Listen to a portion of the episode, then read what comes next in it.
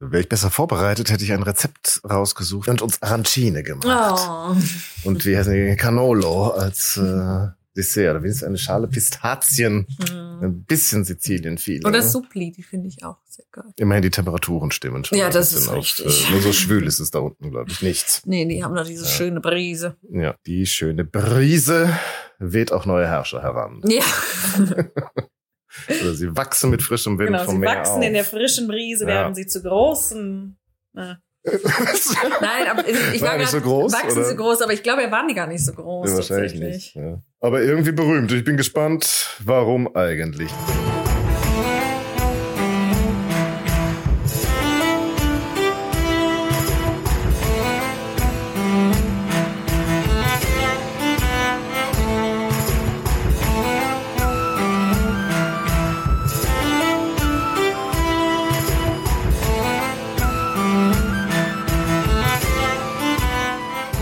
Hallo Solveig. Hallo Daniel. Ist schön, dass du da bist. Ja, Oder immer noch. immer noch. Wir sind eigentlich nur kurz aufgestanden, haben kurz auf dem Balkon gesessen.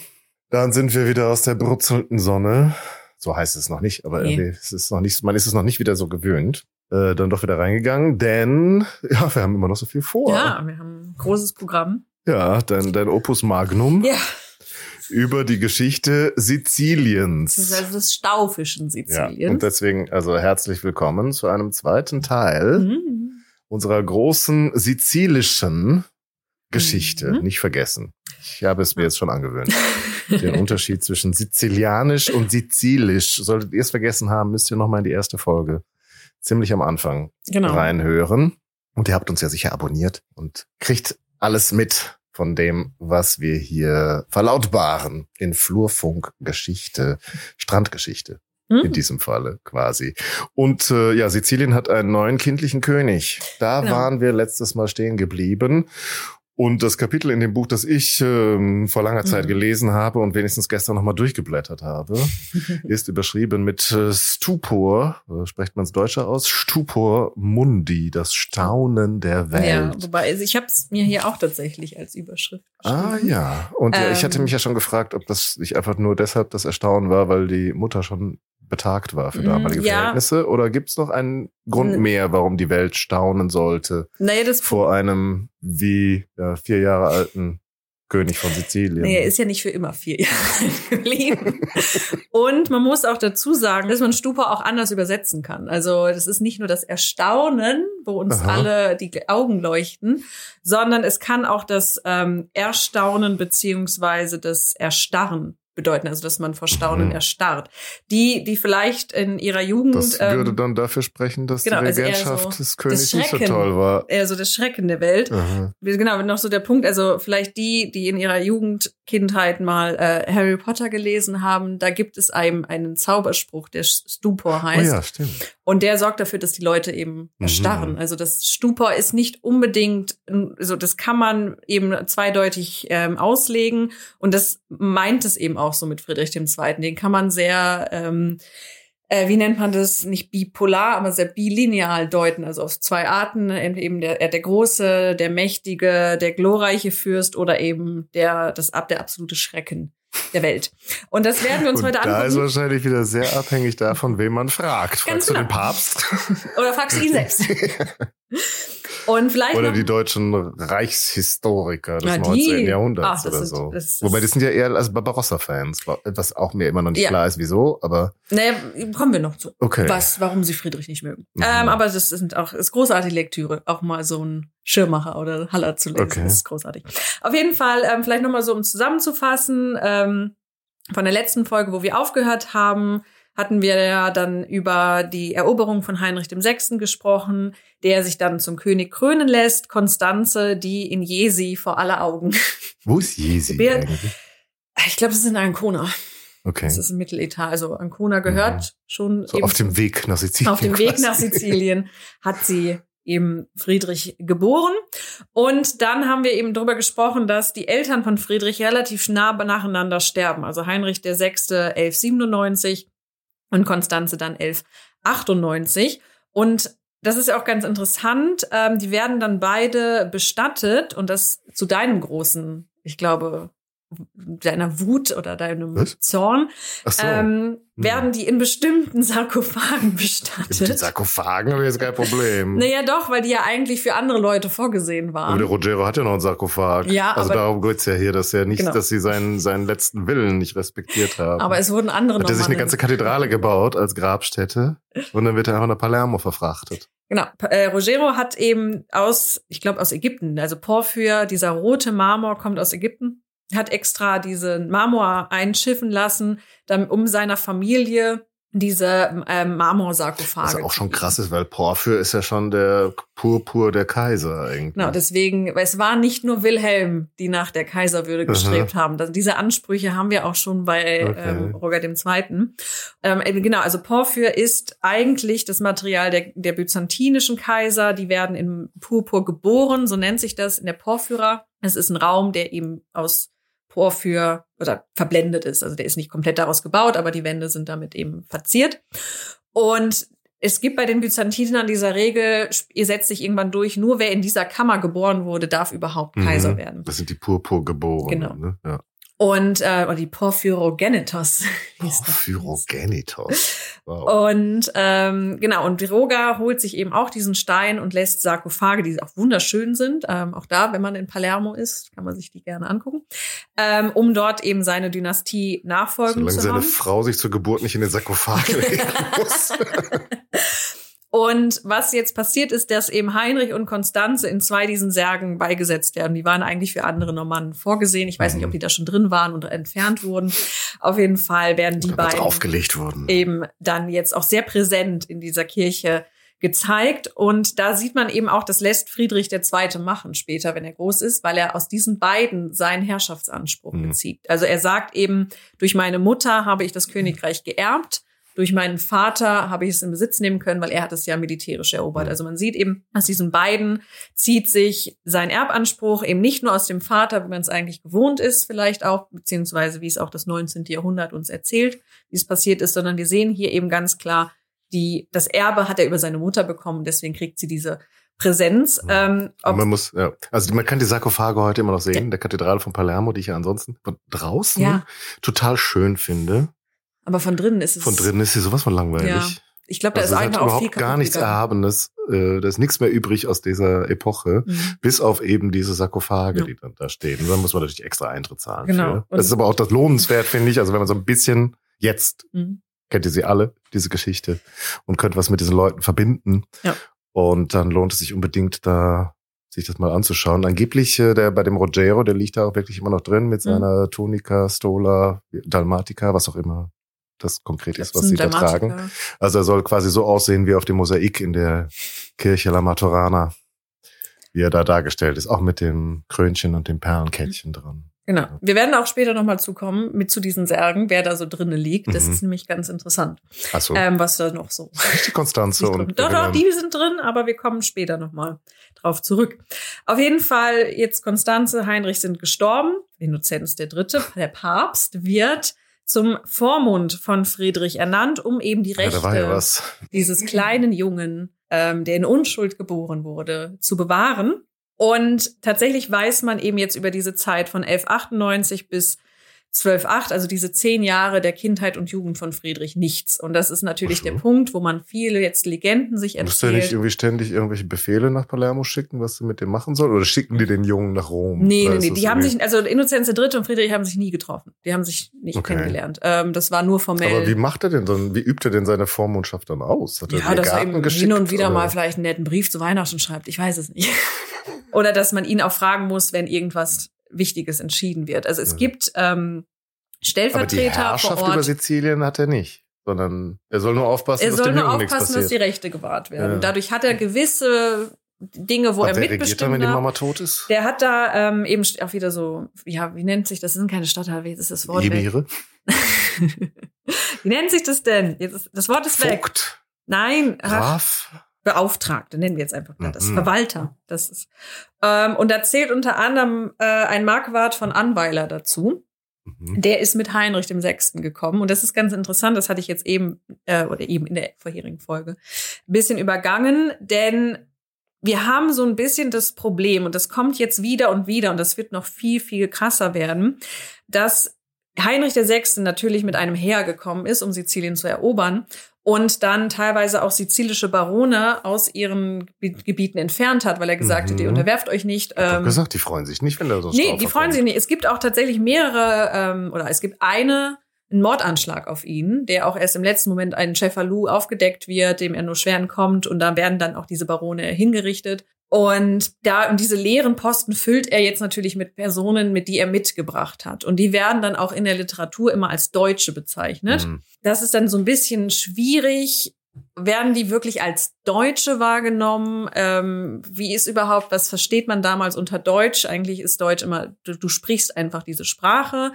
Und die werden irgendwie aber trotzdem als einfach als Fremdkörper in dem Sinn da wahrgenommen, weil Heinrich sie mitgebracht hat.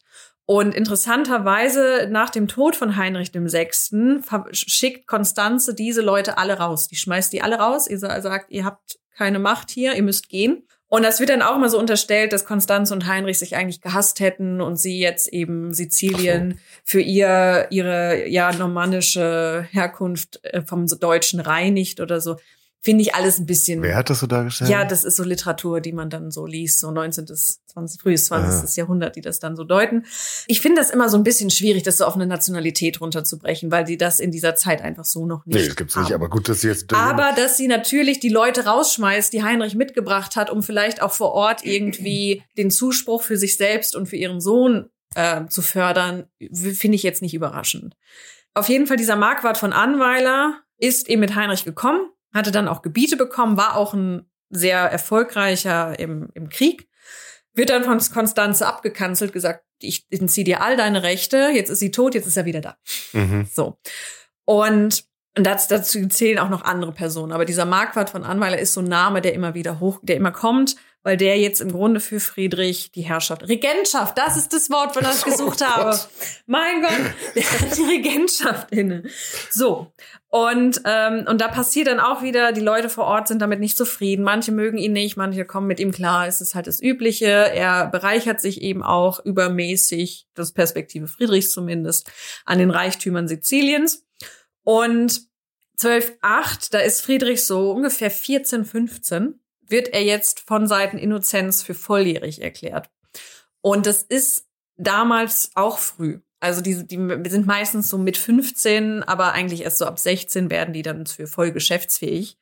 Ähm, Friedrich wird das eben schon mit 14 ungefähr, weil man das jetzt einfach beenden möchte. Man will diese Minderjährigkeitsregierung weg. Man will vielleicht auch diesen Marquardt von Anweiler weghaben. Das ist doch das, das Erste, was Friedrich tut, ist, dass er den wegmacht. Aha. Also er wird nicht umgebracht, aber er wird dann im Saal seiner Ämter entfernt.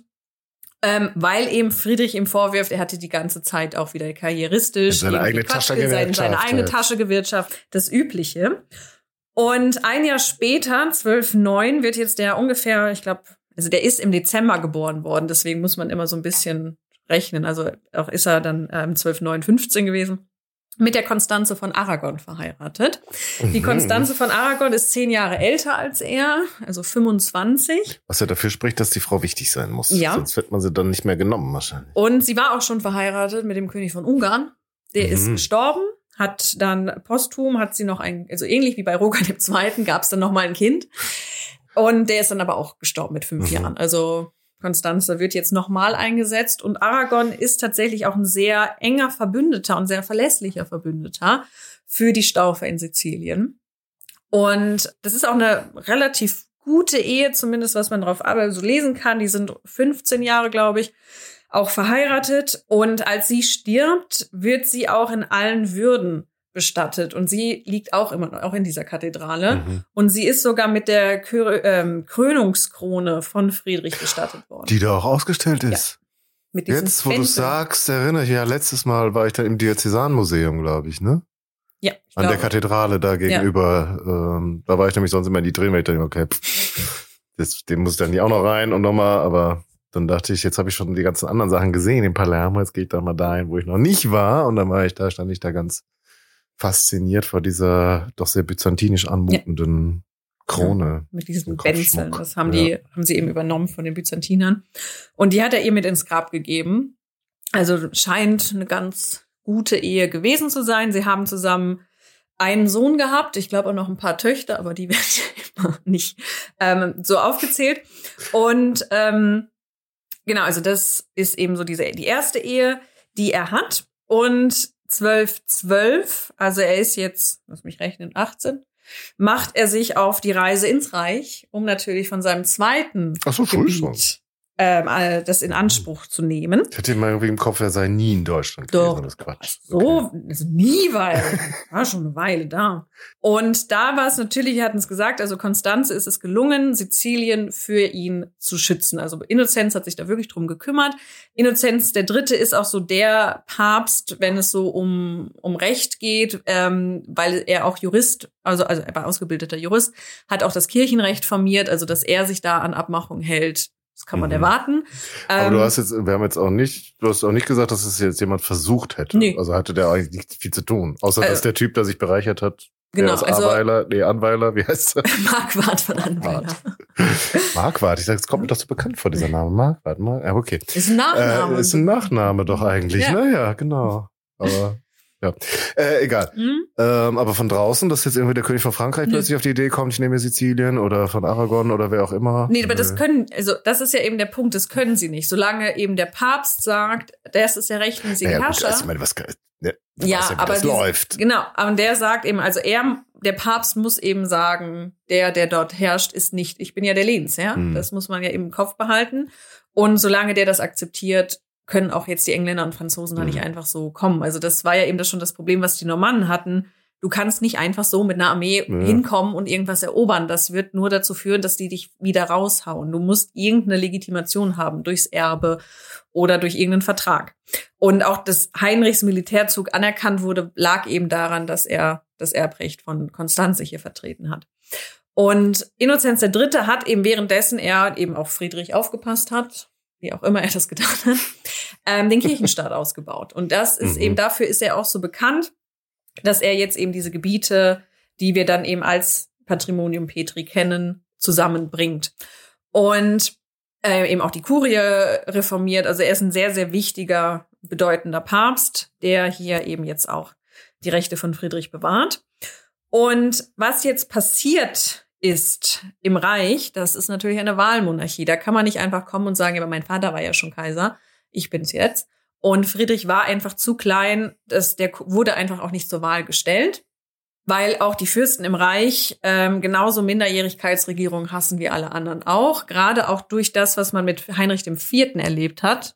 Wir haben ja da mal drüber gesprochen. Der war ja auch so lange minderjährig und da ist ja auch massiv viel schiefgegangen im Reich in der Zeit. Das heißt, gerade die Fürsten erkennen eine Minderjährigkeitsregierung. Die werden dich niemals wählen oder dein Kind niemals wählen, wenn es noch so klein ist und dass man vermuten kann, dass der dann eben zehn Jahre ähm, eine Regentschaft Mhm. braucht. Und was, Mhm. was haben denn die dann überhaupt noch? Also worauf kann er sich denn dann Genau. eigentlich berufen, wenn sein Vater nun mal nicht mehr da ist und Sizilien ja nicht zum Reich gehört?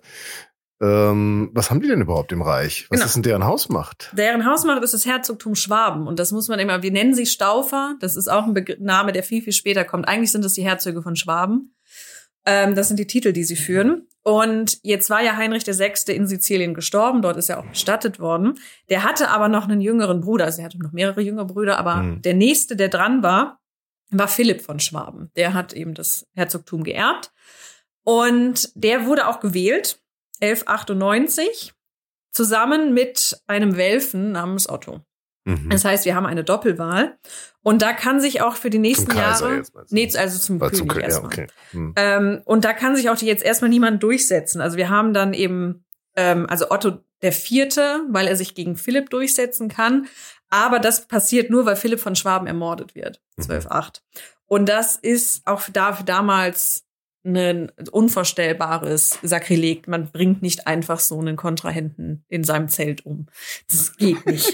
Sind hier nicht bei Game of Thrones. Hat's Konsequenzen gehabt? Nein. Ja, naja, die Konsequenz war jetzt, dass dadurch Friedrich II. sagen kann, mein Onkel ist eben ermordet worden, ihr habt meinen Onkel gewählt, Strafexpedition. jetzt wählt mich. Also, Und die, mhm. die eben Philipp von Schwaben gewählt haben, wählen ihn jetzt auch. Mhm. Aber Otto der Vierte sagt natürlich, ich bin ja jetzt gekrönt. Ähm, das war ihm so ein bisschen das Problem, das Otto der Vierte hatte. wenn ich mich jetzt richtig erinnere, ich glaube, es war bei dem, dass der die richtigen Insignien hatte. Also er hatte die richtige Krone und den richtigen Mantel und all das, was es damals schon gab, ist aber in Frankfurt gekrönt worden und nicht in Aachen. Ouch. Das heißt, er hatte mit den richtigen Insignien, aber am falschen Ort. Jetzt kommt Friedrich II., eben 1212, beziehungsweise 1215 kommt er erst an. Und er lässt sich in Aachen krönen mhm. mit den falschen Insignien, aber eben auf dem Thron Karls des Großen, also Aha. am richtigen Ort. Das heißt, die haben beide so ein bisschen ein Legitimitätsproblem in dem Sinn, naja, so richtig sei das halt nicht, ne? Aha. Und jetzt kommt es zum Krieg und Otto der Vierte verliert einfach. Also Friedrich setzt sich militärisch durch. Also im Grunde ist es auch völlig ja. wurscht, ob du am richtigen Ort ja. und mit den richtigen Sachen gekrönt wirst. Aber ich find's so lustig. Wenn du gewinnst, dann bist du's halt. Ja, klar. Trotzdem, ich find's einfach so lustig, wie das dann so aufgelistet wird. Und also jetzt ist er eben König seit 1215. Nachdem er dann Otto den Vierten auch abgesetzt hat, ist er eben auch legitim anerkannt und lässt sich dann 1220 in Rom zum Kaiser krönen. Das ist jetzt auch nicht so das Problem. Ähm, der Papst sagt eben nur, na ja, diese Unio Regni ad Imperium, da hatten wir letzte Folge schon drüber gesprochen, diese Vereinigung von Königreich und Reich, das, da haben die Päpste, das wollen sie mit allen Mitteln ver also verhindern, weil sie eben Angst haben, davon geschluckt zu werden und dass dann eben dieses Großreich entsteht. Also es geht ihnen auch gar nicht darum, dass es zu mächtig wird, sie haben nur Angst, dass man ihnen ihr Land wegnimmt. Und da wird eben Friedrich gesagt, das darfst du nicht tun. Du darfst es auf keinen Fall zusammenbringen. Es ist auch nicht in der Personalunion. Jetzt bei seiner Kühe. Kuh genau, um, um Kaiser, okay. also um als Kaiser mhm. gekrönt zu werden, muss also er als, als Wahlkapitulation. Muss er eben ja. dann sagen, ich mache es nicht. Ja. Und jetzt kann man ein bisschen drüber lachen, welche Lösung sie finden, weil die ist schon ein bisschen albern. Also ich meine, du schmunzelst eh schon über mittelalterliche Denkweisen, aber da denkt ihr selbst, ich Leute, das ist nicht euer Scheiß Ernst. Weil es wird jetzt gesagt, okay, ich verzichte, es wird keine Unio Regni ad Imperium geben, weil er hat ja jetzt schon von Konstanze einen Sohn, also Heinrich, mhm. Heinrich, der, ich, also es ist erstmal Heinrich. Und ja, der hat auch noch einen Titel, da komme ich gleich zu. Okay. Und ähm, dieser Heinrich ist, glaube ich, auch irgendwie acht Jahre alt oder so. Und ähm, Friedrich sagt jetzt, ja, passt auf, die Lösung ist, wenn ich in Sizilien bin, bin ich König von Sizilien und Heinrich ist römisch-deutscher König und erwählter Kaiser. Und wenn ich ins Reich gehe, dann geht Heinrich nach Sizilien und ist dann König von Sizilien. okay. Und ich bin gekrönter Kaiser. Und da haben die dir nicht ausgelacht? Nee, dann haben sie gesagt, okay. Und wie gesagt, also da denke ich mir schon, Leute, also, das ist nicht euer Ernst. Also ich gehe aber viel okay. mit, was, was mittelalterliche Menschen so denken, wie die ihre Welt sich so vorstellen. Aber da sagt sogar ich, da bin ich raus. Aber das ist so die, der Kompromiss, den sie finden. Und jetzt macht Friedrich so. Das ist bestimmt irgendwie das, was schon so nach langen Verhandlungen, ja. man hat schon ein paar Bierchen Intus und dann da man, ja, ist eigentlich ganz cool. Am nächsten Morgen denken sie wahrscheinlich alle, so was haben wir denn da eigentlich aufgestellt? Naja, oder es ist halt wie diese langen Diskussionen unter Merkel noch so nachts um drei, so, oh, er hört nicht auf, ich will jetzt, dass es aufhört. Ja, dann stimmen wir halt zu, ich will einfach nur ins Bett. Und das Problem ist eigentlich gar nicht diese Trennung. Das funktioniert. Ähm, das Problem ist das andere, was Friedrich verspricht. Und das ist das, was ihm tatsächlich dann später auch das Genick brechen wird. Das hätte er einfach so nicht tun dürfen. Er verspricht dem Papst, ich gehe auf einen Kreuzzug. Mm. Weil mittlerweile ist eben all das, was man irgendwie noch so aus, von diesen Kreuzfahrerstaaten irgendwie mal gehabt hat, die sind ja dann auch nach dem ersten Kreuzzug auch immer weiter geschrumpft, nicht mehr viel da. Und es geht vor allem jetzt darum, eben Jerusalem und die heiligen Städten in Bethlehem und Nazareth äh, wieder für Pilger ähm, begehbar zu machen. Und da sagt er, ich werde mich auf den Weg machen, ich bin der Kaiser, ich vertrete ja den christlichen Glauben, ich bin dein Schutzmann, ich kümmere mich darum. Und das verspricht er jetzt, dass er das machen wird. Mhm. Und man peilt so das Jahr 1223 an. Also er hat jetzt so drei Jahre. In der Zeit muss er allerdings noch viel im Reich regeln. So, er war lange nicht schreiben. er war lang nicht da. Dann gab es diese Doppelherrschaft. Also da muss man viel viel Regeln. Die Leute müssen ihn vielleicht auch erstmal kennenlernen. Aber er ist voll dabei, diese Idee mit dem Kreuzzug. Und jetzt ist das Jahr 23 und der Papst ähm, fragt so nach, so, hey, wie schaut's aus? Ähm, du hast ja was versprochen. Läuft es. Aha. Und Wie viel Geld hast du schon gesammelt? Genau, weil also der Papst, wenn du einen Kreuzzug äh, gibt dir ja gewährt dir Steuern. Also du darfst Ja. dann den Zehnten ähm, der Kirchen einziehen. Ach, das um macht den, er schon die ganze Zeit. Genau, das macht der Papst. Ah, der darf, der Papst genau, der das. Papst darf das und gibt Okay. dir dann das Geld, stellt dir das Wenn du Geld zur vorbeikommst. wenn du wirklich fährst. Also, Mhm. Und teilweise darf man da auch selber schon drüber, darf man Aber das selber wenn die Steuern eintreiben muss doch, also gut, das macht die Kirche dann. Genau, weil es, sind, also es gibt, es ist nicht das, also was heute die Kirchensteuer ist, was einem vom Lohn abgezogen ist, wenn man noch Ja, Mitglied gut, ist, hm. sondern der Papst kann extra Steuern verhängen, nur für den Kreuzzug. Und das meint dann eben auch, dass, dass die Besitzungen der Kirche besteuert werden. Also die Bischöfe, äh, die Klöster Ah, okay. müssen das abgeben. Das sind nicht Privatpersonen, Mhm. die das, sondern die Kirchenmänner müssen Also nicht das. die armen Bauern, die jetzt Genau. noch einen Huhn extra. Genau, das, naja, müssen, wenn sie der Kirche unterstehen und auf Land, Landbewirtschaften Wird das das der Kirche gehört, dann Mhm. schon, aber es sind eben nicht die Okay. armen Bauern, die ausgepresst werden, sondern das sind die armen Bischöfe, das ist viel, viel schlimmer. Weil die können sich wehren. Ja, und die finden das so überhaupt nicht. Aha. So, auf jeden Fall, man treibt ja auch schon ein und man fragt so, hey, wie schaut's aus? Und Friedrich sagt, ja, ich habe da voll Bock drauf. Ich habe das, ich will das, aber es dauert hier alles noch ein bisschen länger. Lass uns das mal verschieben auf 1225. In zwei Jahren kriege ich das hin. Und wir haben jetzt Honorius den Dritten und das ist ein ganz netter und ein ganz lieber. Und er sagt, sagt, ja, schön, okay, klar. dann machen wir das 25. Aber dann wirklich. Und er sagt, ja, ja, auf jeden Fall, ich will das richtig machen. Und 25, ähm, jetzt ist eben Konstanze von Aragon auch mittlerweile gestorben. Die ist äh, höchstwahrscheinlich bei einer, also am Kindbettfieber gestorben.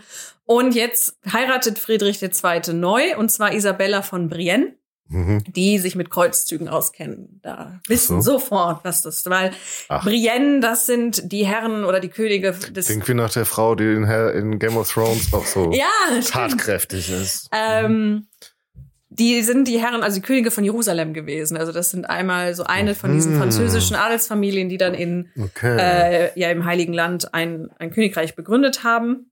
Eine mittlerweile natürlich. Fiktive Erbschaft. Mittlerweile Ja. im Exil und gar nicht. Und ähm, aber Isabella ist eben so die Erbin dieses Titels. Und er heiratet die jetzt, um eben zu zeigen, ich werde dann das Königreich Jerusalem zurückerobern. Aber es gibt doch noch Reste davon, oder? So ein Akkon und so. Genau, Akkon ist noch da, aber Jerusalem eben nicht Hm. mehr. Und das will man eben zurückholen. Er holt jetzt eben diese Isabella von Brindisi, ist glaube ich auch erst 15 und die wird dann glaube ich sogar in Brindisi geheiratet. Also Brindisi ist so auch im Süden Italiens und von dort starten immer die Kreuzzüge. Also da geht man an Bord, um Mhm. dann übers Mittelmeer an die Levante zu fahren. Also er sagt hier, ich habe wirklich Bock, ich mach das. Das ist Mhm. keine keine Angst. So, es klappt trotzdem 25 nicht. Es kommt wieder Wieso? was dazwischen Was passiert? ich weiß jetzt nicht, irgendwas wird passiert halt wieder. Es geht halt trotzdem nicht. Man schiebt es auf. Und Honorius sagt, ja, okay, aber beim nächsten Mal wirklich.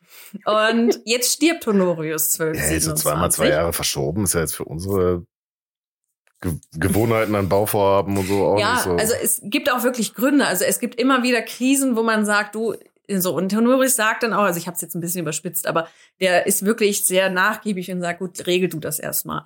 Ähm, der stirbt jetzt allerdings Mhm. 1227 und jetzt wird Gregor der Neunte gewählt. Und Gregor der Neunte ist Gregor nicht Reformpapst. ist nicht Honorius der Dritte. Mhm. Gregor der Neunte nennt sich tatsächlich wegen Gregor den Siebten so. Der nimmt Aha. den Namen absichtlich Okay. an.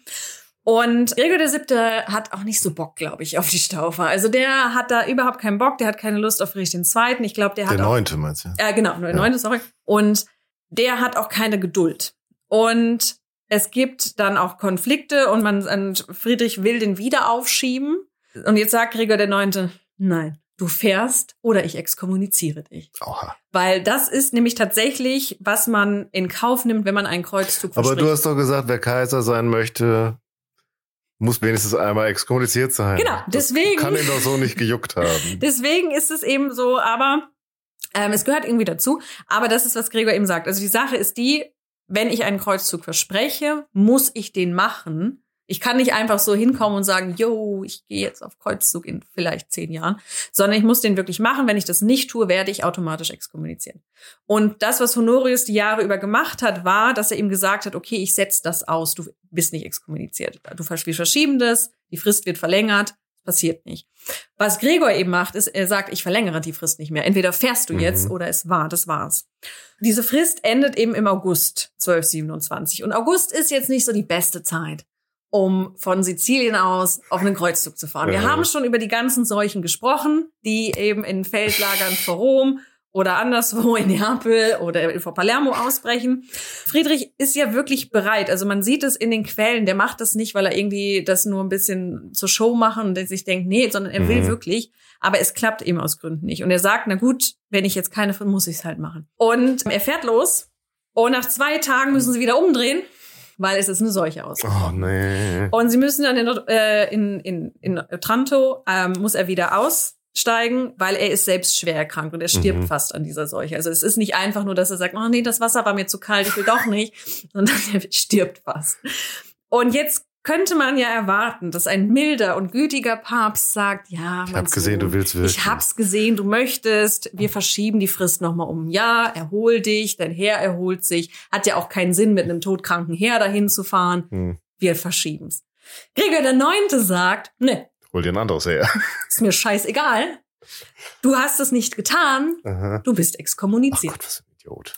So, also da merkt man einfach, dass jetzt auch ein ganz anderer Wind an der Kurie ist. Also Mhm. während wir Honorius hatten, der gesagt hat, ja, okay, wir kriegen das irgendwie hin, wir kriegen eine Lösung, sagt Gregor ganz klar, nee, ich lasse mir hier von diesem kleinen, möchte gern Kaiser nicht auf der Nase rumtanzen, ich mache das jetzt so. Jetzt tut Friedrich etwas. Das wird heutzutage anders bewertet als damals. Ich erzähl's jetzt einfach mal und dann sagst du mir, wie du das bewertest. Mhm. Friedrich erholt sich von seiner Grippe oder was auch immer das war, Mhm. was er bekommen hat, wahrscheinlich Typhus oder so, also Mhm. wirklich unangenehm, und fährt exkommuniziert auf den Kreuzzug. Der fährt Ja. los und ist eben ex, also er geht auf den Kreuzzug, er ist exkommuniziert und zu seiner Überraschung oder nicht Überraschung sagen die Templer und Johanniter, die eben im Heiligen Land da ihre Truppen haben, nee, mit dir arbeiten wir nicht zusammen, weil du bist exkommuniziert. Mhm. Jetzt hat Friedrich nicht so viele Truppen, wie er eigentlich erwartet hatte, weil ja die Johanniter und Templer ihn, ihn nicht unterstützen. Also die wollen nicht mit ihm zusammenarbeiten. Der Sultan al-Kamil, dem das aber zu diesem Zeitpunkt gehört, der ist eigentlich bereit, mit ihm zu reden, weil der hat auch gerade wieder Probleme. Seine Brüder Er hat sind da. keinen Bock zu kämpfen. Ähm, der hat keinen Bock zu kämpfen, weil er denkt, so meine Brüder stehen mir vor der Tür, die wollen auch wieder mit mir irgendwie Krieg führen. Aha. Ich kann jetzt diesen Typen da, der da irgendwie aus Europa kommt, jetzt nicht auch noch gebrauchen, dass der mir hier mein, mein Herz zerreibt. Mhm. Also sagt er, hey, komm doch her und lass uns reden. Und Friedrich II., der exkommuniziert auf einen Kreuzzug geht, sagt, das ist eigentlich gewaltfrei, ist die beste Lösung. Und er trifft sich jetzt mit dem. Und es kommt zum, zu einem Abkommen, dass man sagt, ja, warum sollen wir uns denn auch töten? Also das ist ja blöd, wenn wir so viele Menschen einfach jetzt sinnlos dafür hinschlachten. Mhm. Ähm, lass uns das doch einfach irgendwie einen anderen Deal finden. Und ähm, Al-Kamil sagt, ja, finde ich auch. Bitte pass mal auf. Ähm, Königreich Jerusalem gebe ich dir jetzt nicht so zurück, wie du es mal hattest, aber Jerusalem als Stadt kannst du bekommen, außer so. Tempelberg, das ist unseres, aber die Teile Ach, kannst du haben. Und Bethlehem und Nazareth kriegen, gibt's da, kriegst du auch. Und das bedeutet, dass dann eben jetzt Friedrich auch in nach Jerusalem hineingeht und sich dort zum König von Jerusalem Ja, krönen lässt. Ähm, es wurde auch lange erzählt, dass er sich selbst hat krönen lassen. Das hat er wahrscheinlich nicht getan. Ähm, so unverschämt ist er dann doch nicht, also sich selbst zu krönen. sich selbst zu Mhm. krönen, aber er wird eben König von Jerusalem. Oder wie es dann in den Quellen heißt, er ist unter der Krone gegangen. Also das ist dann auch immer so ein bisschen, Okay. haben sie die wirklich aufgesetzt bekommen oder ist jemand so neben ihn gegangen und hat die so über ihre Köpfe gehalten, wie das so bei orthodoxen Hochzeiten ja, wollte immer gerade sagen, die sind doch da eher orthodox unterwegs. Genau, also das ist nicht so Ja, ganz ist klar. Auch eher, mhm. ist Ähm, unter der Krone gegangen. ja, ähm, man weiß es dann eben nicht. Also ähm, und jetzt hat er doch eine super Lösung gefunden, oder? Also im Prinzip hat er eigentlich alles erfüllt. Er ist auf den Kreuzzug gegangen. Man könnte auch schon sagen, überhaupt, wenn jemand nach Jerusalem pilgert, das wäre ja schon mal ein Anlass, so eine Exkommunikation wieder aufzuheben. Vor allem die Basis für die Exkommunikation ist ja nicht mehr da. Also eigentlich hat er jetzt das erfüllt, was er versprochen hat. Und es war ja wohl auch klar, dass nicht das Ziel ist, das ganze Königreich wieder zurückzuerobern. Oder der Ja. Papst hat sich das wahrscheinlich so vorgestellt. Also die heiligen. Städten sollten Ja, zurückerobert. und die hat er jetzt gekriegt. Also hat er eigentlich alles erledigt, sagen wir mal so. ja. Ich meine, ich kann mir schon vorstellen, dass dem Papst das dann nicht so äh, Was könnte denn den gefällt. Papst vielleicht so stören? daran? Ja, dass der mit dem, mit den Ungläubigen spricht und verhandelt und mit denen einen Deal macht? Das geht doch nicht. Also erstens ist das Problem, dass er exkommuniziert ist, weil, also Kreuzzüge sind natürlich auch dieses große Thema. Und wenn man Kreuzzug hört, denkt man eigentlich immer an die ins Heilige Land. Also das sagt man, Hm. das sind die Kreuzzüge. Man muss aber eben sich bewusst machen, ein Kreuzzug ist im Grunde jeder Krieg, den der Papst befiehlt. Also jeder Krieg, und also wir haben auch von den Albigensern gesprochen im Zuge der Hm. Inquisitionsfolge. Auch das ist ein Kreuzzug, Hm. weil der Papst sagt, für den Glauben müssen wir dort kämpfen.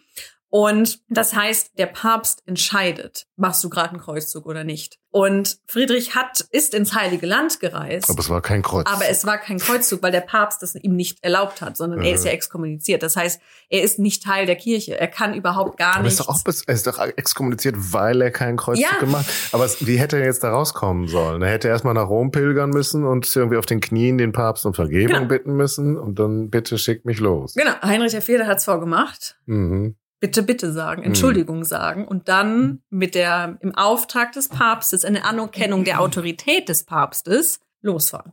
Das hat er nicht getan. Er ist aus eigener Absicht dahin. Hm. Ähm, deshalb haben ja auch die Templer und Johanniter nicht mit ihm zusammengearbeitet, weil sie gesagt haben, du bist hier nicht legitimiert, du bist hier jetzt einfach, einfach da. Wir brauchen dich jetzt auch gerade irgendwie nicht. Haben jetzt auch nicht mit dir gerechnet. Und dann macht er eben noch was viel, viel Schlimmeres. Er spricht mit den Ungläubigen. Hm. Und nicht nur, dass er mit denen spricht. Das ist noch in Ordnung, wenn man sie zum Christentum überzeugen möchte. Auch Franziskus spricht in der Zeit mit Al-Kamil. Nee, aber mit Al-Kamil. Der spricht mit allen. Der spricht auch mit Al-Kamil und predigt vor dem und Al-Kamil hört sich das an und sagt, das ist aber eine interessante Der von. Assisi, der Franziskus. Genau, der Ja. ist das.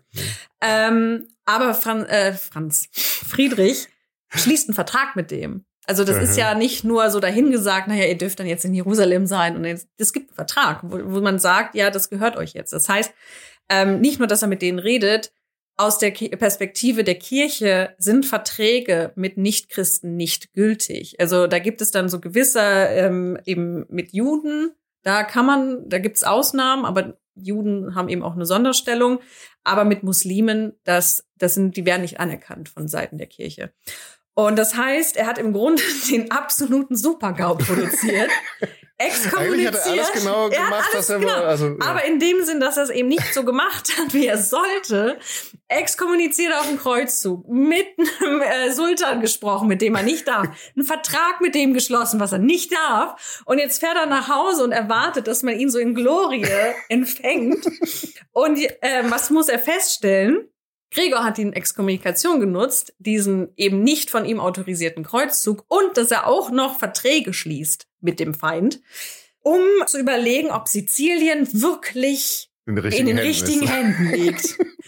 Und ähm, er fällt mit seinen Truppen, er heuert Das, Söldner kann an. ja, ja, das müsste ja eigentlich schon fast ein Automatismus sein, Ja. oder? Wenn der Herrscher exkommuniziert wird, dass er dann auch das Lehen Genau, also verliert. er ist ja noch in dieser, ich glaube, er ist noch in der Jahresfrist. Man hat ja ein Jahr Zeit, sich zu entschuldigen. sich zu entschuldigen und dann tritt es ein. Aber weil ja Friedrich Ja. offenbar zeigt, er hat keine Lust, sich zu entschuldigen, er macht Mhm. ja irgendwas, ähm, sagt Gregor eben nö. Und er ähm, schickt eben Truppen die nach Sizilien beziehungsweise an die lässt Burgen an der Grenze zu Sizilien oder in Sizilien besetzen, um zu zeigen, ich erkenne dir das ab. Mhm. Jetzt ist das Problem mit Sizilien, dass da sehr gute Truppen sitzen und der Papst Schwierigkeiten hat, ein gleichwertiges Heer aufzustellen, weil der Papst in dem Sinne keine, kein stehendes Heer im An äh, in Anführungsstrichen hat, wie jetzt weltliche Herren, sondern er muss die immer bezahlen, er muss Söldner anher- Mhm. anheuern.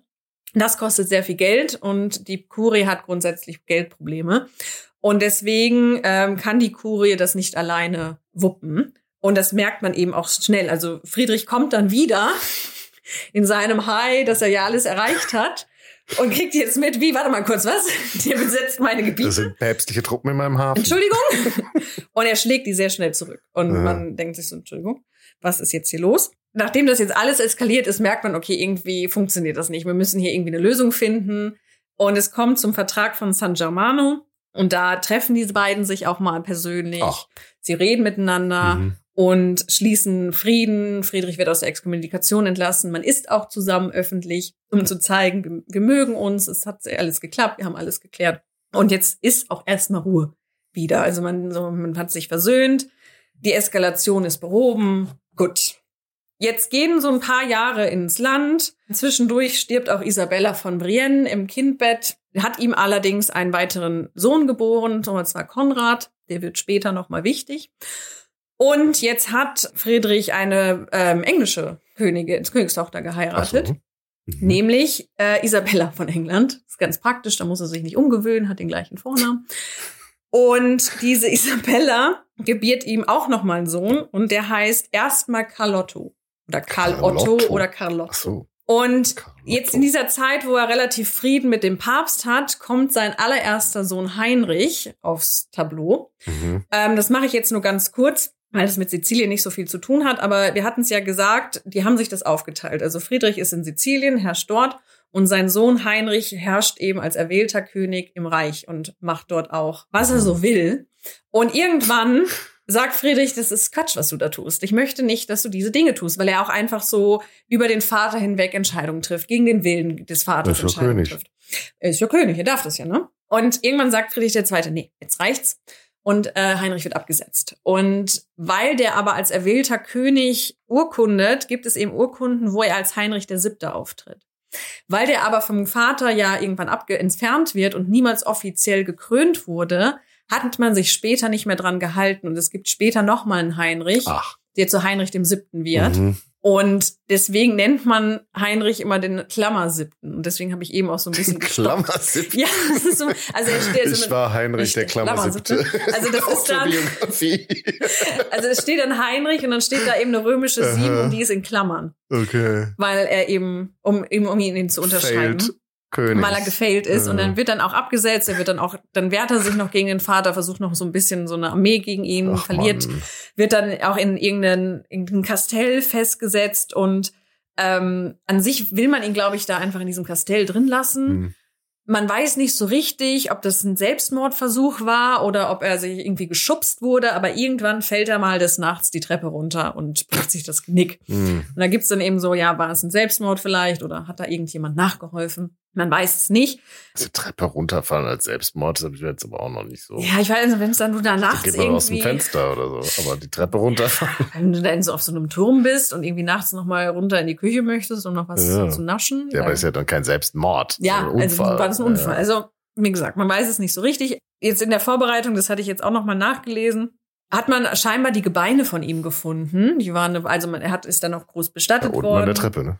Und Und man hat scheinbar, also ich bin mir nicht sicher, ob das wirklich die richtigen Knochen sind, die sie gefunden haben. Sie jetzt vor kurzem? Ja, also vor kurzem, halt in den 1920ern oder so. Und in den, vor einer kurzen hat man diese Knochen untersucht und hat festgestellt, dass der Lepra hatte. Also der Tote, dessen Knochen man gefunden mhm. hat, war an Lepra erkrankt.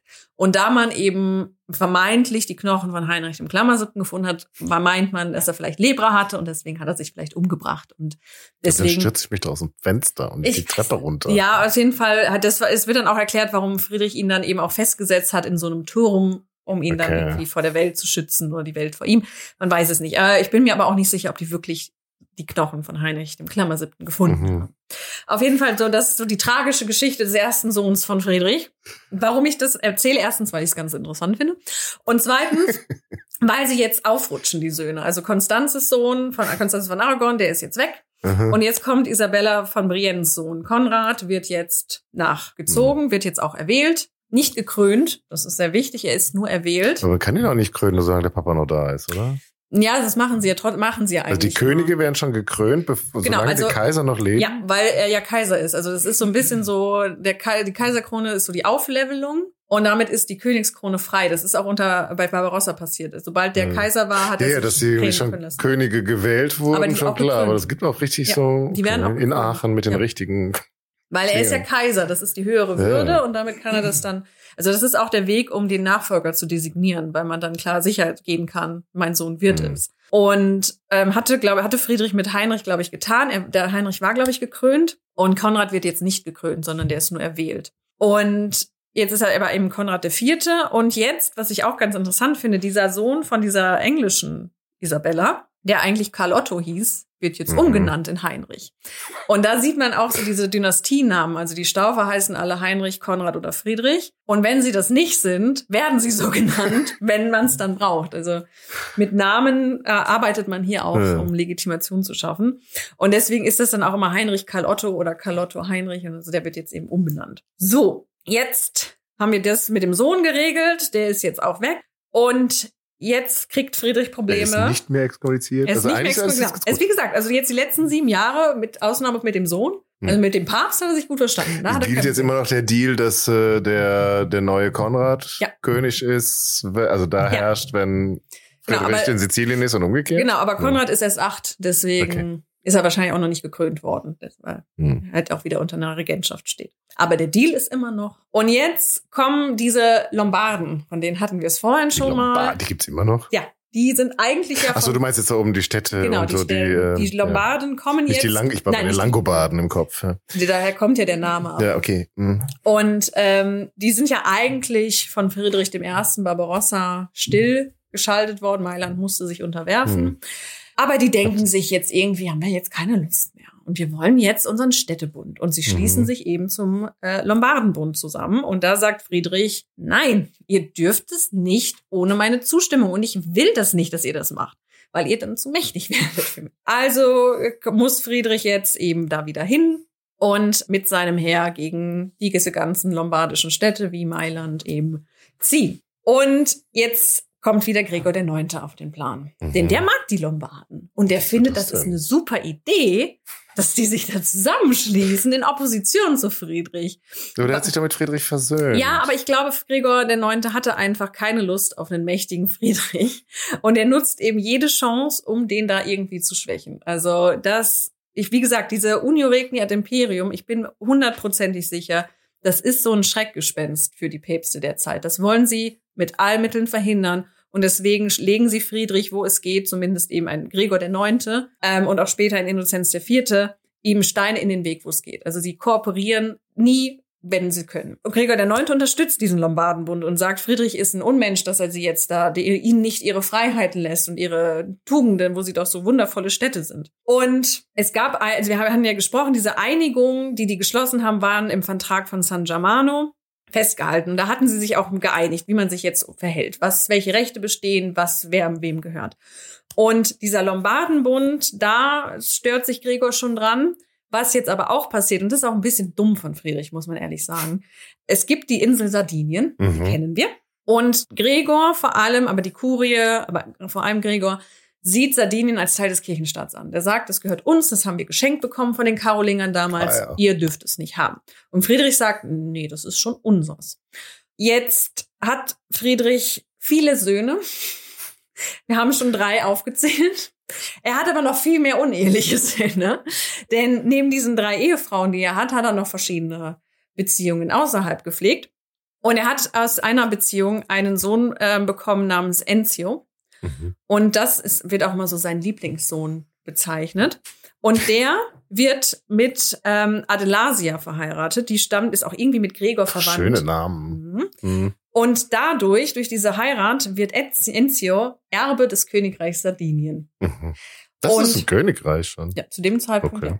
Und das geht gegen alles, was Gregor geplant hat. Weil, wie gesagt, die, die waren irgendwie verwandt, ob das seine Nichte direkt war oder ob die anders. Und er hatte sie eigentlich mit wem anders verheiraten wollen, weil er ja sagt, Sardinien gehört mir. Und Friedrich übergeht das und verheiratet sie einfach mit seinem unehelich geborenen Sohn. Das war Das mal so eine noch. richtig schöne Klatsche. Ja, und so sieht Gregor der Neunte das auch. Und er sagt eben, damit hast du den Vertrag von San Germano gebrochen. Das stand das Aha. nämlich drin, dass Also, er das nicht darf. mhm. Und was tut er am Palmsonntag? Mit den. 1239, wie es sich gehört. Das könnte schöner sein zum Verkündet- Palmsonntag als eine gepflegte Ganz Exkommunikation. genau. Die zweite schon. Also da muss man sagen, Friedrich übertrümpft alle nochmal. Also zweimal, das muss man schon schaffen. Einmal ist normal, das gehört dazu, aber Aha. zweimal. Und Vom gleichen Papst. vom gleichen Papst verkündet er diese Exkommunikation. Und damit ihr auch so ein bisschen mal, wir haben jetzt viel gesprochen, ich bringe ich mal so ein paar Quellen mit, um mal so auch die Zeitgenossen sprechen zu lassen, um mal Gregor den Neunten sprechen zu lassen. Mhm. Das Ähm, bin ich. haben wir so ein paar Auszüge mal aus dieser Exkommunikation für euch vorbereitet.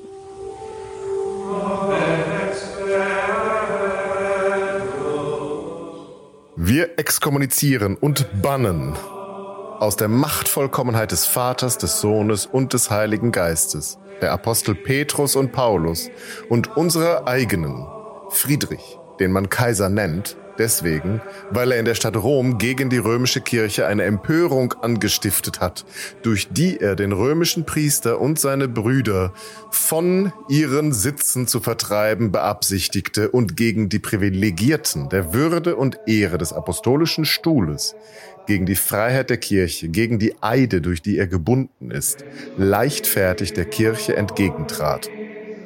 Wir exkommunizieren und bannen ihn ferner deswegen, weil er einige Bistümer und einige andere freie Kirchen in seinem Königreiche nicht besetzen lässt. Dadurch wird die Freiheit der Kirche gefährdet und der Glaube schwindet, weil wenn der Hirte fehlt, niemand da ist, das Wort Gottes zu verkündigen und die Seelen zu leiten.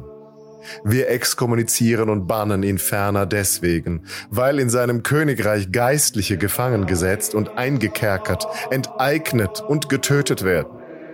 Wir exkommunizieren und bannen ihn ferner deswegen, weil in seinem Königreich dem Herrn geweihte Kirchen zerstört und entweiht werden.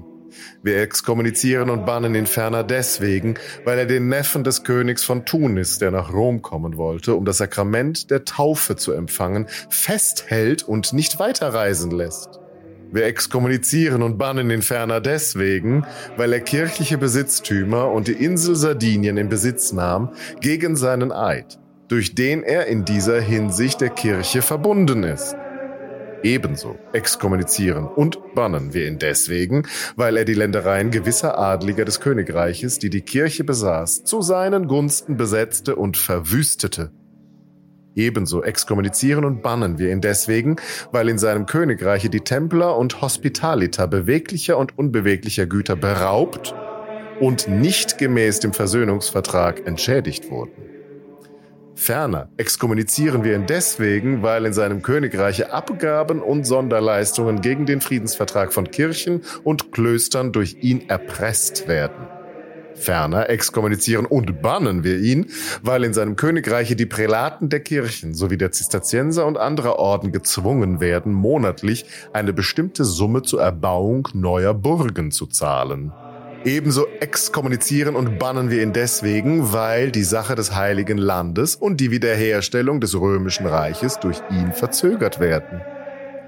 Alle aber, die ihm durch den Treueid verpflichtet sind, erklären wir dieses Eides für entbunden und verbieten strengstens, ihm die Treue zu halten, solange er mit der Exkommunikation belegt ist wegen der Unterdrückungen und anderer Schädigungen edler, armer, Witwen und Waisen und anderer Leute in seinem Königreiche, deretwegen dieser Friedrich zu anderer Zeit geschworen hat, sich den Anordnungen der Kirche zu fügen, haben wir beschlossen, ihn zu vermahnen.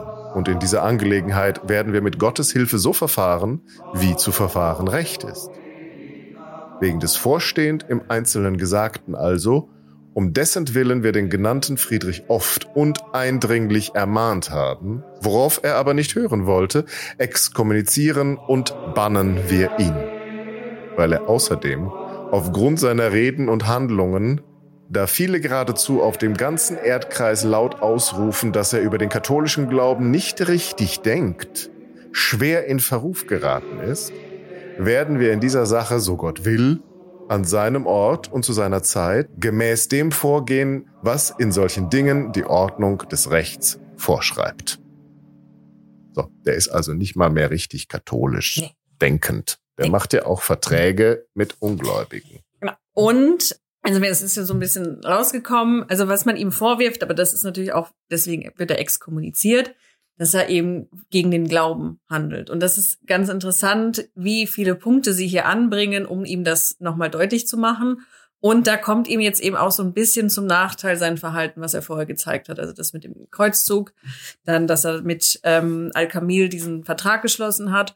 Und jetzt kommt noch was dazu, ähm, worüber wir noch nicht so gesprochen haben. Denn unter Friedrich II., das hatten wir in der ersten Folge gesagt, dass er auf, auf Sizilien ja noch sehr viele Muslime leben können und dort auch eben Teil der Kultur sind. Und das hat Friedrich ein bisschen verändert. Ach so. Und ähm, er hat da Umsiedlungen vorgenommen. Und zwar von der Insel hat er sie nach Mittelitalien gebracht, nach mhm. Lucera. Das ist eine Stadt. Ähm, näher an den Papst dran. Näher an den Papst dran. ähm, und das liegt bei, bei Foggia. Und Foggia ist eben auch so, ja, auf der, auf einer Höhe ungefähr mit Neapel, also schon relativ weit im Norden.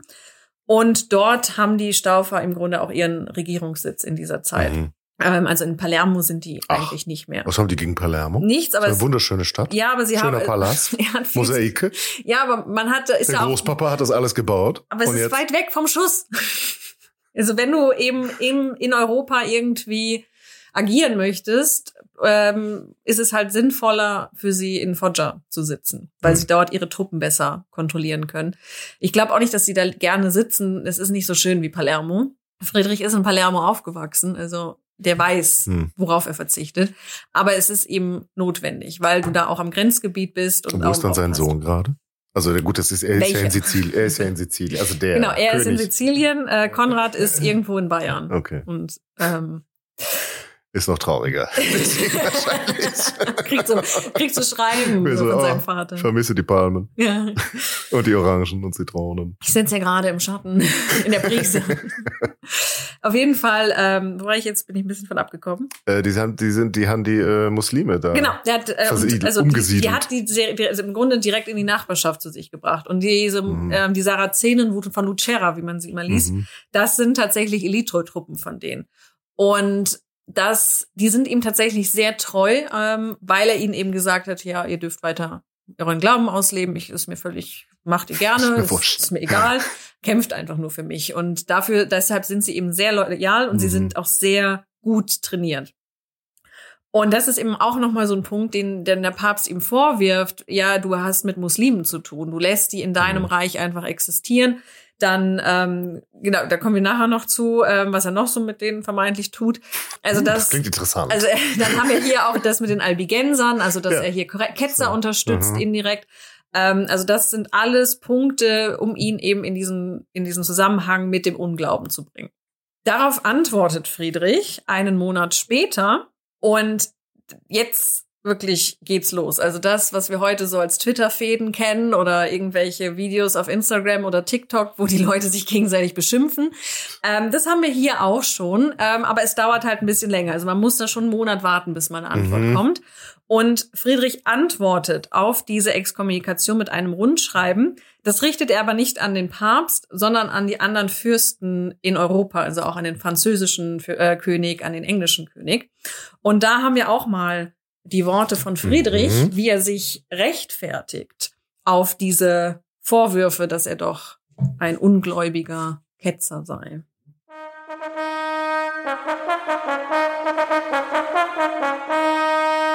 Erhebt ringsum eure Augen, horchet auf, ihr Söhne der Menschen, mit euren Ohren. Das allgemeine Ärgernis des Erdkreises beklagt den Zwiespalt der Völker, die allgemeine Verbannung der Gerechtigkeit. Denn die Schlechtigkeit geht aus von den Ältesten Babylons, die bisher das Volk zu lenken schienen, während sie das rechte Urteil in Bitternis und die Frucht der Gerechtigkeit in Wermut wandeln. Setzt euch zu Rate, ihr Fürsten, und vernehmt, ihr Völker, unsere Sache. Vom Antlitz des Herrn gehe das Urteil aus, und eure Augen mögen die Gerechtigkeit schauen. Denn wir wissen und vertrauen auf die Macht des höchsten Richters, dass ihr, da es bei euch nicht zweierlei Gewicht und zweierlei Maß gibt, sicher sehen werdet, dass auf der Waage eures Gerichtes unsere Mäßigung und Unschuld schwerer wiegen als die trügerischen Sprüche der Verleumder und die giftigen Erfindungen des Gegners. Aber auch jetzt glauben wir nicht, dass unsere Gerechtigkeit und die Schlechtigkeit dessen, der auf dem Throne des Herrn sitzt, zum ersten Male zur öffentlichen Kenntnis der Welt gelangen, da abgesehen von der Kunde des flüchtigen Gerüchts, das oft in den wichtigsten Dingen das Gehör der jungfreilichen Ohren schändet, wir selbst zuerst das Gerücht verkündet hatten, später durch unsere Erhabenheit uns in dem entsprechenden Gefühl unserer Hoheit bestärkten, wie dieser neue Kämpfer, der unter üblen Vorzeichen allgemeiner Priester wurde, unser vorzüglicher Freund, solange er niederen Ranges war, aller Wohltaten, mit denen das christliche Reich die hochheilige Kirche überhäufte, vergaß und sofort nach seiner Erhebung die Treue mit der Zeit veränderte und die Sitten mit der Würde wandelte, wie er gleichsam von der allgemeinen Verwirrung einen Juckreiz bekam und an uns, dem höchsten und einzigen Sohn der Kirche, die Stacheln seiner Niedertracht rieb. Aber auch durch all dies wurde seine Wut nicht besänftigt. Ja, der besagte Stellvertreter Christi, des Verkünders des Friedens, als Stifter der Zwietracht und Freund der Irrung, Er ließ gegen die Überlieferung der Väter, als er hörte, dass unsere Gesandten, die allerlei Schreiben unserer Ergebenheit brachten, eine Tagesreise von Rom entfernt waren und fürchtete, er könne, wenn sie mit der Schutzwehr der Gerechtigkeit dazwischentreten, ohne öffentliches Ärgernis nicht weitergehen, in allzu großer Eilfertigkeit einen zu früh geborenen Spruch, indem er gegen uns, den höchsten Fürsten der Christenheit, einen Palmsonntag gegen den feierlichen Brauch der hochheiligen Mutter und am Altare des Herrn das Bannwort hervorstammelte, durch das wir, wie wir gerüchteweise vernahmen, obwohl wir es keineswegs glauben können, gegen den Widerspruch des vernünftigeren Teils seiner Brüder der Kardinäle auf den Rat einiger lombardischer Kardinäle in die Fessel der Exkommunikation geschlagen worden sind, während seine Anhänger und Gefolgsleute die mit dem Erbgut der Armen bezahlt werden, unsere Gesandten daran hinderten, vor seine und der Öffentlichkeit Augen zu gelangen, um unsere Unschuld und Gerechtigkeit darzulegen, sowie endlich die Genugtuung anzubieten. Außerdem machte er sich der Strafgewalt eines solchen Oberhauptes und jeder Würde und Macht des priesterlichen Amtes unwürdig, da er die Stadt Mailand, die zum größten Teil nach dem Zeugnis der Geistlichen und vieler Glaubwürdiger von Ketzern bewohnt wird, gegen uns und das Reich mit offenbarer Huld, Schutz und gegen Riccardo von Mandello, Bürger von Mailand, einst Protestar von Florenz, obwohl er in den meisten Punkten ketzerischer Verworfenheit überführt wurde, aus Hass gegen uns und Vorliebe für die Mailänder die Anklage des Bischofs von Florenz, eines Mannes von tadellosem Ruf und einem einwandfreien Lebenswandels, nicht zuließ. Du also, geliebter Fürst, beklage nicht nur uns, sondern die Kirche, die die Gemeinschaft aller Gläubigen ist. Ihr schlaffes Haupt, ihr Fürst steht wie ein brüllender Löwe da, ihr Prophet ist rasend, ein ungetreuer Mann, ein Priester, der sein Heiligtum besudelt, der ohne Gerechtigkeit gegen das Gesetz handelt. Wir aber müssen vor allen übrigen Fürsten der Welt die Vergehen eines solchen Oberpriesters mit Recht beklagen, da wir ihm gleichsam hinsichtlich der Stellung benachbarter und hinsichtlich des Amtes näherstehend seine Ehren mittragen und seine Lasten mitfühlen. Wir bitten euch aber auch, unsere Schmach eure Beleidigung sein zu lassen. Eilt zu euren Häusern mit Wasser, wenn in der Nachbarschaft Feuer ausbricht. Beachtet die Ursache der priesterlichen Wut und erwägt, warum dies zugunsten unserer Erpörer geschieht. Obgleich diese Ursache zurzeit nicht ausdrücklich genannt worden ist, so fürchtet dennoch ohne Zweifel, dass euch und in euren ähnliche Gefahren drohen. Leicht nämlich erscheint einem die Erniedrigung der anderen Könige und Fürsten, wenn die Macht des römischen Kaisers, dessen Schild die ersten Speere abfängt, durch die Angriffe der Gegner in Anspruch genommen wird.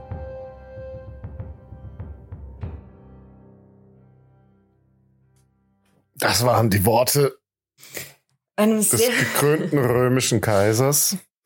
Äh, ich fürchte nur, du musst vielleicht, äh, also ich kann dir die Quelle in diesem Fall nicht zusammenfassen. Es war doch genau. ein bisschen viel auf einmal. Das, was mir jetzt hängen geblieben ist, dass er sagt, dass die Mailänder Ketzer sind mhm. und da gibt's irgendeinen Prozess mit dem Bischof von Florenz. Aber ich meine, die armen Mailänder, den hat er da sein äh, Vater, Großvater, äh, die ähm, Reliquien geklaut. Ja, mit denen hat er auch selber noch Krieg geführt. Ähm, nee, worum es hier geht. Und dass irgendwelche Leute Feuer machen. Genau. Also der Gedanke ist, es ist so ein bisschen, deswegen ist das auch sehr gestellt. Zum einen ist es natürlich ins Deutsche übersetzt worden, eigentlich ist es in Latein. Ähm, das ist alles biblisch. Das sind alles Bibelzitate, vor allem am Anfang. Das ist, mhm. das ist fast alles aus der Bibel, teilweise aus der Offenbarung, teilweise aus den Sprüchen, teilweise aus den Prophezeiungen. Und das finde ich so wahnsinnig spannend daran. Ihm wird vorgeworfen, ungläubig zu sein, nicht katholisch richtig glauben mhm. zu können. Und er pfeffert hier einmal ein Rundschreiben drauf, wo er im Grunde einmal belegt, dass er die Bibel auswendig kann. und, und gleichzeitig, was er dann auch tut, ist, dass er das so ein bisschen das Spiel umdreht. Also wir haben das jetzt, ich habe jetzt einiges übersprungen und rausgenommen, aber Gregor erzählt ja in seiner Bannung, was Friedrich alles falsch gemacht hat, warum er eben nicht wahr im Glauben ist. Und Friedrich dreht das jetzt um und sagt, ja, aber Gregor ist doch genauso. Also der war unser bester Freund, als er noch nicht Papst war. Und auf einmal war, kaum war er Papst, hat er auf einmal irgendwie alles getan, um uns irgendwie blöd dastehen zu lassen, war gegen uns. Und dann geht es eben weiter erzählt, ja, er hat die Kirche ausverkauft. Er ist selbst, er kann gar nicht richtig sprechen. Also es wird dann so geschrieben, er hat diese Exkommunikation vorgestammelt. Mhm. Also man macht alles, um jetzt eben Gregor schlecht dastehen zu lassen. Und ähm, ja, er hat das ausverkauft. Und das mit den Mailändern, da geht's gar nicht mal drum, was da genau passiert, sondern es geht darum, dass Gregor ja als Papst allen Gehör schenken muss und allen gleich zuhören muss, um dann als Richter fair zu urteilen. Mhm. Und den Mailändern hat er zugehört und, und Friedrichsboten hat er nicht vorgelassen. Darum geht es. Und dass er eben sagt, er hat die Mailänder ja sowieso immer vorgezogen. Und ich, meine Boten werden nicht mehr angehört, obwohl die nur einen Tag vor Rom entfernt sind. Ähm, da hätte man auch noch mal warten können. Und jetzt, also hier geht es nicht. Ich wurde nicht fair behandelt. Hier ist eben auch deutlich machen, dass Gregor eben einfach ihn falsch behandelt. Und der Schluss ist dann eben auch ähm, schön zu sehen, dass er eben sagt, ja Leute, was glaubt ihr? Der hört ja nicht mit mir auf. So nach dem Motto, er ruft dann ja die anderen Könige und Fürsten an, sich auf mhm. seine Seite zu stellen, weil er sagt, ja, wenn er den Kaiser fertig gemacht hat, dann wird er vor euch auch nicht halt machen. Also wenn man erstmal einen Kaiser entsorgt hat, kann man auch einen französischen mhm. König, kann man einen englischen König absetzen, weil warum dann aufhören? Also er schürt hier eben dann auch so ein Misstrauen gegenüber Gregor, zeigt eben, ich bin sehr wohl fest im Glauben, ich kann euch das alles aufsagen. Ähm, und das, was Gregor hier erzählt, stimmt halt einfach nicht. Und jetzt geht wieder ein Monat rum. Und da antwortet Gregor noch einmal. Und ich weiß, es waren jetzt schon viele, aber die letzte Quelle ist so schön, vor allem der Anfang. Das habe ich nochmal mitgebracht. Gregor nochmal. Gregor antwortet jetzt am 21. Mhm. Mai 39 noch einmal. Ach, das. Mm. Oh. Mm. Oh. Jetzt wird schön. Es steigt aus dem Meere die Bestie voller Namen der Lästerung, die mit den Tatzen des Bären und dem Rachen des Löwen wütet und mit den übrigen Gliedern wie ein Leopard ihren Mund zu Lästerungen des göttlichen Namens öffnet, die nicht aufhört auf Gottes Zelt und die Heiligen, die in den Himmel wohnen, die gleichen Speere zu schleudern. Mit eisernen Krallen und Zähnen will sie alles zermalmen und mit ihren Füßen die ganze Welt zerstampfen. Um die Mauern des katholischen Glaubens zu zerbrechen, hat sie längst heimlich die Sturmböcke gerüstet und stellt jetzt offen ihre Kriegsmaschinen auf. Seelenvernichtende Kampfmittel der Ismaeliten baut sie auf und gegen Christus, den Erlöser des Menschengeschlechts, dessen Bundestafeln sie mit der Spachtel der ketzerischen Verstocktheit zu verwischen bemüht ist, richtet sie sich, wie das Gerücht es bezeugt. Höret also alle auf zu erstaunen, ihr zu denen, die von dieser Bestie gegen uns ergangenen Lästerungen gelangen, dass auf uns, die wir in aller Demut Gott unterworfen sind, die Pfeile der Verleumdungen zielen, da der Herr selbst von solchen Schändlichkeiten nicht unversehrt bleibt höret auf zu erstaunen, dass der das Schwert des Unrechts gegen uns zückt, der sich bereits erhebt, um den Namen des Herrn von der Erde zu vertilgen. Vielmehr, um mit offener Wahrheit seinen Lügen widerstehen und seine Betrügereien mit dem Beweise der Reinheit widerlegen zu können, blicket aufmerksam auf das Haupt, die Mitte und das Ende dieser Bestie, Friedrichs, des sogenannten Kaisers. Ist das toll. Ach, ich bin so gerne Papst. und das ist der Ton, mit dem man jetzt miteinander spricht. Ja, aber das ist ja wohl ein besserer Text als das, was jetzt Friedrich ist. Man kann es ja immer auf den Übersetzer schieben. aber man, Päpste lesen sich einfach besser. Weil Päpste alles auch besser können. Also das ähm, muss man sagen, in dieser Zeit ist die päpstliche Kanzlei also in Höchstform. Also die kreieren Briefe so und poetisch. Texte. Das ist doch wirklich sind, Poesie. Das, ja, das ist wirklich und höchstwahrscheinlich hat man deswegen. Es steigt aus dem Meere die Bestie. Hat man also aus, in diesem Zusammenhang diese Leute auch an die Kurie geholt, um solche Texte zu produzieren. Ich auch schön, wie Sie jetzt zweimal sagen, wir sollen jetzt mal aufhören ja. mit dem Erstaunen hier. Na, von wegen Stupor Mundi. Bei dem Staunen, da kommt es nämlich Aha. her. Und das ist hier kein Erstaunen, wie wundervoll er ist, sondern Aha. reißt euch mal aus eurer Starre heraus und tut was gegen ihn. Und und hier auch wieder, die Sprache ist jetzt ganz klar biblisch. Also Friedrich hat damit angefangen, nach dem Motto, ich zeige euch jetzt mal, wie gut ich die Bibel kenne. Und jetzt kommt der Papst und sagt, möchtest du uns die auch. Bibel erklären? ja? Päpstlicher als und, der Papst, wa? Ähm, das ist jetzt vor allem Offenbarung auch als Apokalypse, mhm. was wir hier drin ja, haben. Gut, die also Bestie. die Bestie, die auch, ähm, wie war das, Waffen baut, um eben die Welt niederzureißen. Das ist der Antichrist. Genau, oder? also ja. hier haben wir eben ganz klar, also Friedrich ist jetzt eben Ketzer. Also der, der klar. kommt, bevor Christus kommt und den dann ja. alle für Christus halten und der in Wahrheit aber letztlich alle ins ja. Unheil stürzen. Und der auch das jüngste Gericht einläuten lässt. Und da kommt jetzt auch im Grunde alles zusammen, was, was wir jetzt schon besprochen haben. Also Friedrich ist jetzt ganz klar der Ketzer ähm, und er ist eben der Antichrist. Und da kommen jetzt Dinge dazu. Also er spricht mit den Muslimen. Ähm, angeblich lässt er eben auch den Glauben Mohammeds predigen. Angeblich Mhm. hängt er diesen Glauben an. Dann kommen später ähm, auch noch die Vorwürfe, dass er eben auch diese englische ähm, Isabella, die verschwindet in Anführungszeichen irgendwann vom Hof. Das wird irgendwie so, so. angemerkt, man weiß nicht, wo sie ist. Ähm, und dann wird eben unter vor- vorgeworfen, er hätte sie in eine Art Harem eingesperrt unter der Bewachung von irgendwelchen muslimischen Eunuchen und würde dann die ganze Zeit mit Sarazenenmädchen, wie es dann heißt, äh, Ja, wobei der. Rogero, der hatte, glaube ich, sogar noch ein Haar. Ja. Der hatte so richtig so ein Harem. Hat sich das Ja, abgeguckt. ja, aber das Friedrich- hatte den nicht. Ja, weißt du's. Naja, also es gibt immer nur diese Vorwürfe. Also er hat auf jeden Fall auch sehr gerne gebumst. Aber ob er wirklich so eine Institution am Hof hatte, wahrscheinlich in Foggia nicht. Es gibt Wörter, die sagst du noch, noch lieber als Bamberg. Ja, aber es ist auch wieder dieser B-Laut drin. So, und also das kommt jetzt alles zusammen. Auch seine Geburt in Jesi wird damit hineingenommen, weil der Antichrist auch irgendwie so entstehen soll, irgendwie auch in der Öff unter den Augen der Öffentlichkeit, irgendwie Aha. in einem Zelt oder so. Ähm, dann kommt es auch noch mit seiner Mutter, das hatten wir ja in der ersten Folge besprochen, dass Konstanze eventuell Nonne war. Die, Vor die Prophezeiung und die Vorstellung des Antichristen ist, dass er der Sohn eines Priesters und einer Nonne ist. Dadurch kommt der Antichrist in die Welt. Da passt es natürlich sehr schön, dass wir über die Jugend und äh, das jüngere Erwachsenenalter von Konstanze nichts wissen, weil da und dass sie auch plötzlich auftaucht, Ist weil da kann man Hölle jetzt entstiegen. nämlich schön eben diese Nonnengeschichte erzählen. Und vielleicht Aha. erzählt Dante später das auch, dass sie Nonne war, weil das in diesem Zeit entsteht, das Mhm. Gerücht, um ihn eben nochmal als Antichristen zu beschreiben. Und ähm, im Zuge jetzt, man hat ihn eben zum Antichristen erklärt, er wird dann auch präsentiert, er ist, ähm, er ist Pharao, er ist Nero, er ist einfach, er ist der, ähm, ich weiß gar nicht, wie der in Babylon hieß. Die Hure Babylon. Das ist also der böse Fürst in Babylon. Ähm, also das er ist einfach alles, was die Nebukadnezar. Nee, ja, also das, ich, ich ja, es ist aber ist ja, ich würde ja in der das der Bibel Bibel? auch als Nebukadnezar Ich weiß, ich das weiß ich jetzt gar nicht. So Aber, bibelfest wie der Papst und der Kaiser sind wir nicht. ähm, auf jeden Fall, er wird halt mit allen schlechten Figuren aus der Bibel gleichgesetzt. Und jetzt ruft 1240 Gregor ein Konzil ein, um Friedrich abzusetzen, weil er sagt, jetzt reicht's.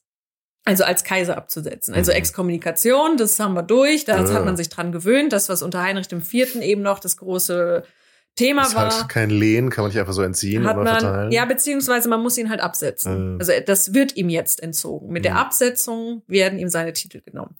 Und man trifft sich in Genua. Aber Konzil, da sind jetzt die Bischöfe dran beteiligt Ja. oder kommen auch die Reichsfürsten? Nee, es sind, also man setzt ihn eben spirituell ab. Das heißt, er wird Mhm. jetzt von einem, von den Prälaten, die ruft man zusammen. Schon so ein bisschen reichsbürgermäßig. Also, die, die es eigentlich äh, drauf hätten, die sind ja dann wieder nicht dabei. Ja.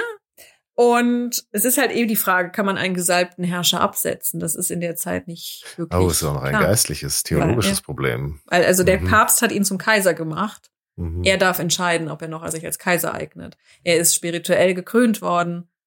Er ist Lebensherr. Mhm. Auf jeden Fall, dieses ähm, Konzil wird eben in, soll in Genua stattfinden und Friedrich kriegt bisschen Sause. Also er hat jetzt ein bisschen Sorgen, was man dort entscheidet und er versucht, dieses ähm, Konzil aufzuhalten und wird seinem Geruf als Antichrist gerecht. Aha. Denn ähm, Genua hat einen großen Gegner, und zwar die Stadt Pisa. Mhm. Und die Stadt Pisa denkt sich jetzt, naja, diese gegen diese Genuesen, da haben wir eh ein Problem. Wir unterstützen Friedrich mal, wenn er Genua überfallen möchte. und sie schicken Schiffe und tatsächlich werden, findet eine Seeschlacht statt, bei der viele Prälaten tatsächlich festgenommen werden, ähm, wo manche auch sterben in diesen Kampfhandlungen. Und Friedrich lässt sie einkerkern, damit die nicht zu diesem Konzil kommen. Er verhindert das Konzil, indem er die Prälaten festnimmt. Mhm. Also wenn du irgendjemandem beweisen möchtest, dass du der Antichrist bist, Ja. würde ich so anfangen. Und ähm, er hört dann nicht Der nur, hat die nur festgesetzt. Mein Gott, der Papst war doch auch schon öfter mal da so ein Jahr Ja. in Apulien, bis er das getan hat, Wenn was man- man wollte. aber beweisen möchte, dass man doch der, Ober der Schutzherr der Kirche ist. Ja, aber es ist ja auch klar, dass die da kein Urteil fällen, sondern das ist doch schon, dass sie mit Vorurteil schon hinfahren. Na, damit sprichst du in den Worten Friedrichs. Ja, also. Der das bisschen, nämlich so sagt. Also er, und er macht es eben auch deutlich eben bei diesen Angriffen, weil er zieht jetzt auch mit seinem Heer auf Rom, dass er sagt, ich habe ja nichts gegen die Kirche. Das hat er auch, das habe ich jetzt eben übergangen in seiner Rechtfertigung, ich habe ja nichts gegen die Kirche, nur dieser Papst, der ist das Problem. Gregor ist das Problem. Der macht dieses ganze Amt lächerlich mit seinen Handlungen und den müssen wir loswerden. Ihr müsst nicht mich loswerden, wir müssen den Papst loswerden. Mhm. Und das erklärt er wieder und wieder und deswegen beendet er auch dieses Konzil, weil er sagt, die entscheiden ja nicht fair, die entscheiden für Gregor und mir damit gegen mich. Und er marschiert dann auf Rom, auch wieder im Sommer. Weil, warum auch nicht? Und das Problem das, ist jetzt, ja, dass, gut, muss ja daran, ne? dass die Kurie ja aus lauter alten Männern besteht, die die Hitze, die in Rom herrscht. Was ist denn alt? 40. Ja gut, aber auch 40, 50, 60 sind die okay. teilweise ähm, die der Hitze in Rom nicht klarkommen. Und bis, also, und Rom ist heute schon, da sagt niemand, fahrt mal im Juli oder August hin. Niemand ist im Juli, August in Rom. Auch die Römer sind nicht mhm. in der Zeit in Rom, weil es so heiß und drückend ist. Und man muss sich klar machen, Rom im Mittelalter ist nicht das Rom, was wir heute kennen, sondern da ist viel in keine Ruinen. Klimaanlage. Ja gut, die gibt es in vielen lokalen Wasser. Aber man hat da sehr viel Sumpf da, weil die mhm. Aquädukte kaputt gegangen sind und dadurch ist das mhm. Sumpfgebiet entstanden. Rom ist Malariagebiet, noch lange, lange. Und deswegen fahren die immer ähm, raus. Also die haben dann Viterbo beispielsweise als Sommerresidenz. Und das können sie dieses Jahr nicht, weil Friedrich die Stadt belagert.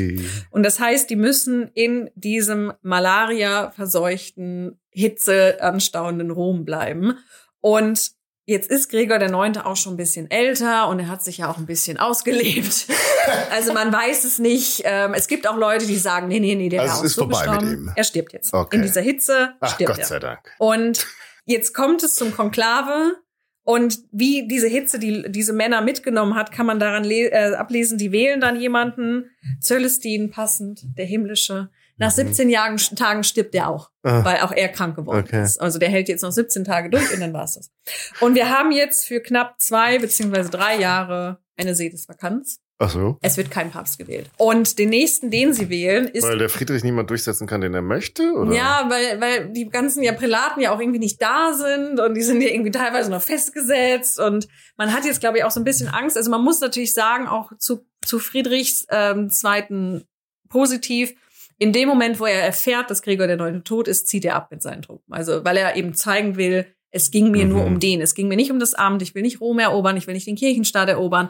Es ging mir um, äh, um Gregor. Der war gegen mich. Der war gemein mhm. zu mir. Den habe ich nicht als Papst anerkannt. So, jetzt eben zwei Jahre später, 1243, schafft man es endlich, wen zu wählen. Man einigt sich und man wählt Innozenz den Vierten. Mhm. Und der, wenn man schon, also Gregor der Neunte war schon schon hart ist.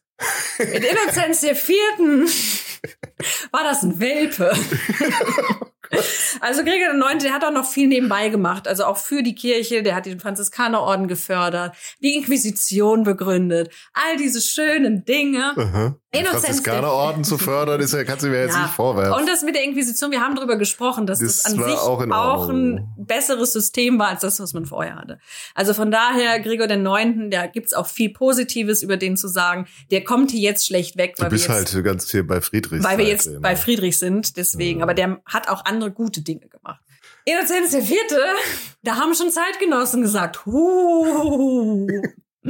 Und der beruft jetzt wieder ein Konzil ein. Aha. Und diesmal denkt er sich, ja, so blöd wie mein Vorgänger bin ich nicht. Wir gehen nicht nach Italien, wir gehen nach Lyon.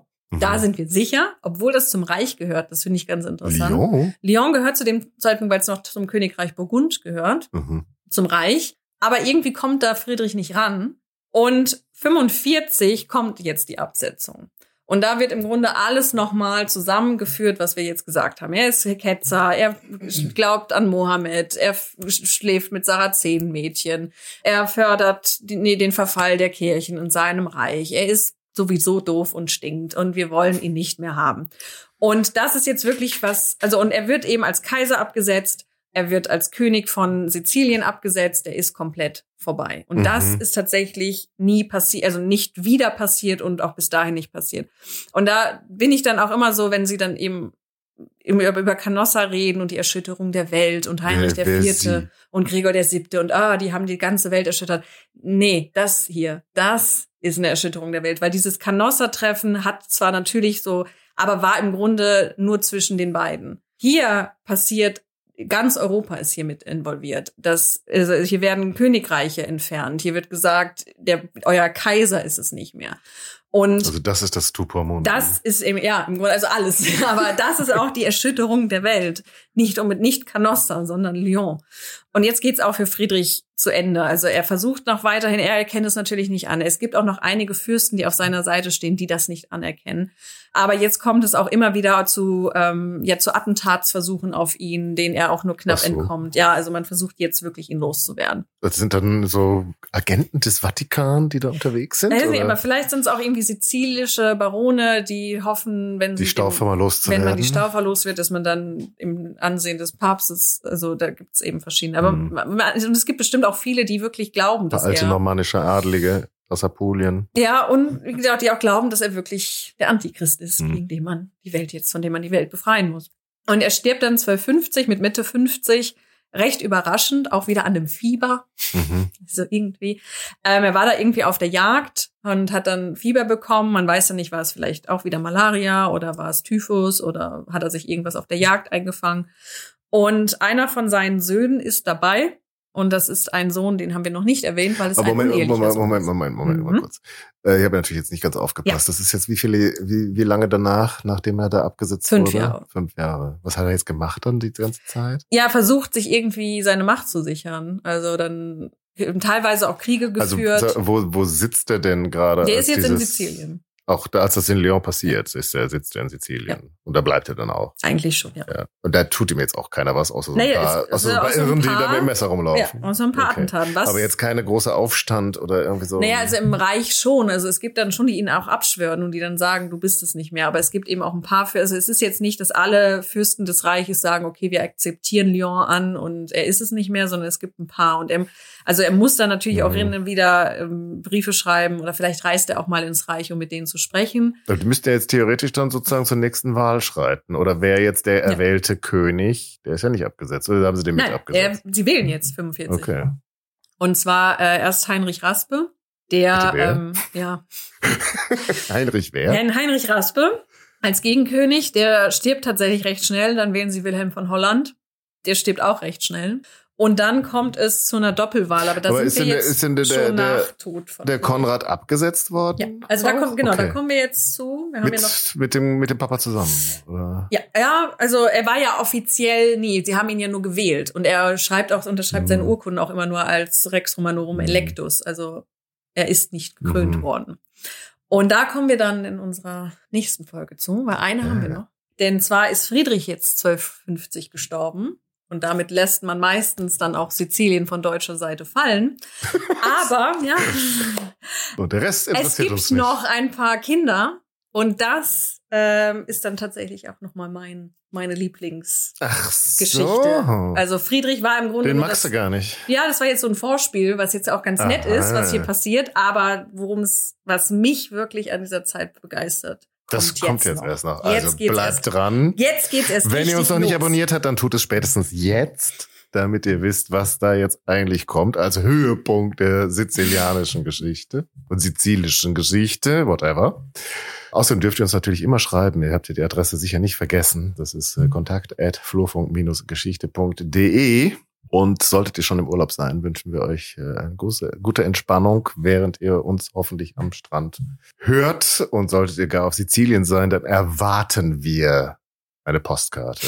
Und sei sie auf dem eben genannten elektronischen Wege oder auf, als Kommentar in den sozialen Medien.